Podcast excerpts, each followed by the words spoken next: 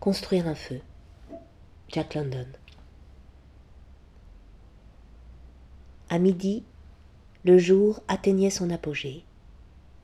Le soleil se trouvait néanmoins trop au sud sur sa route hivernale pour franchir l'horizon. La courbure de la terre s'interposait entre l'astre et Anderson Creek, où l'homme marchait, sans ombre, en plein midi, sous un ciel clair. À midi et demi, à la minute près, il atteignit la fourche du ruisseau. Il était satisfait de son allure. S'il la maintenait, il aurait certainement rejoint les autres à six heures. Il déboutonna sa veste et sa chemise pour prendre son déjeuner. Ce geste ne lui prit pas plus d'un quart de minute, mais en ce bref instant, l'engourdissement s'empara de ses doigts dénudés. Au lieu de remettre sa moufle, il se frappa fort les doigts une douzaine de fois contre la jambe, et puis il s'assit pour manger sur un tronc enneigé. La morsure provoquée par le choc des doigts contre la jambe cessa si rapidement qu'il en fut surpris. Il n'avait pas eu le temps de mordre dans un biscuit.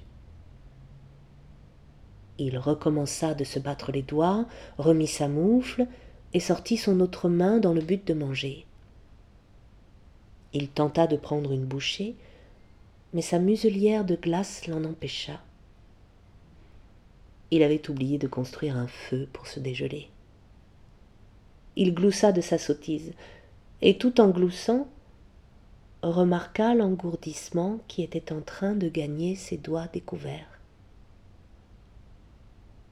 Il remarqua aussi que la piqûre qu'il avait d'abord sentie dans ses orteils lorsqu'il s'était assis était en train de passer. Il se demanda si ses orteils étaient chauds ou gourds. Il les remua dans ses mocassins et conclut qu'ils étaient gourds. Il remit hâtivement sa moufle et se leva. Il avait un peu peur.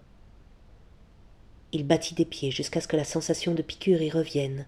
C'est sûr qu'il fait froid, pensait-il. Ce type de Sulphur Creek avait dit vrai quand il avait raconté combien il pouvait faire froid parfois dans ce pays, et lui en avait ri sur le moment. Ça montrait bien qu'il ne fallait être trop sûr de rien. Pas d'erreur. Il faisait froid. Il continua d'aller et venir en tapant des pieds et en battant des bras jusqu'à ce que la chaleur recouvrée le rassure.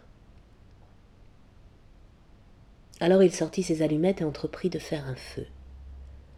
Il trouva du combustible dans le sous-bois où les crues du dernier printemps avaient entassé une provision de branches mortes. En commençant avec prudence, petitement, il obtint bientôt un brasier ronflant devant lequel il fit fondre la glace de son visage et sous la protection duquel il mangea ses biscuits. Pour le moment, le froid de l'espace était vaincu. Satisfait du feu, le chien s'était étendu assez près pour profiter de sa chaleur, assez loin pour éviter d'avoir le poil roussi. Quand l'homme eut fini, il bourra sa pipe et s'accorda le temps de la fumer à l'aise. Puis il remit ses moufles, appliqua fermement sur ses oreilles les rabats de sa casquette, et s'engagea sur la piste qui longeait la branche gauche du ruisseau.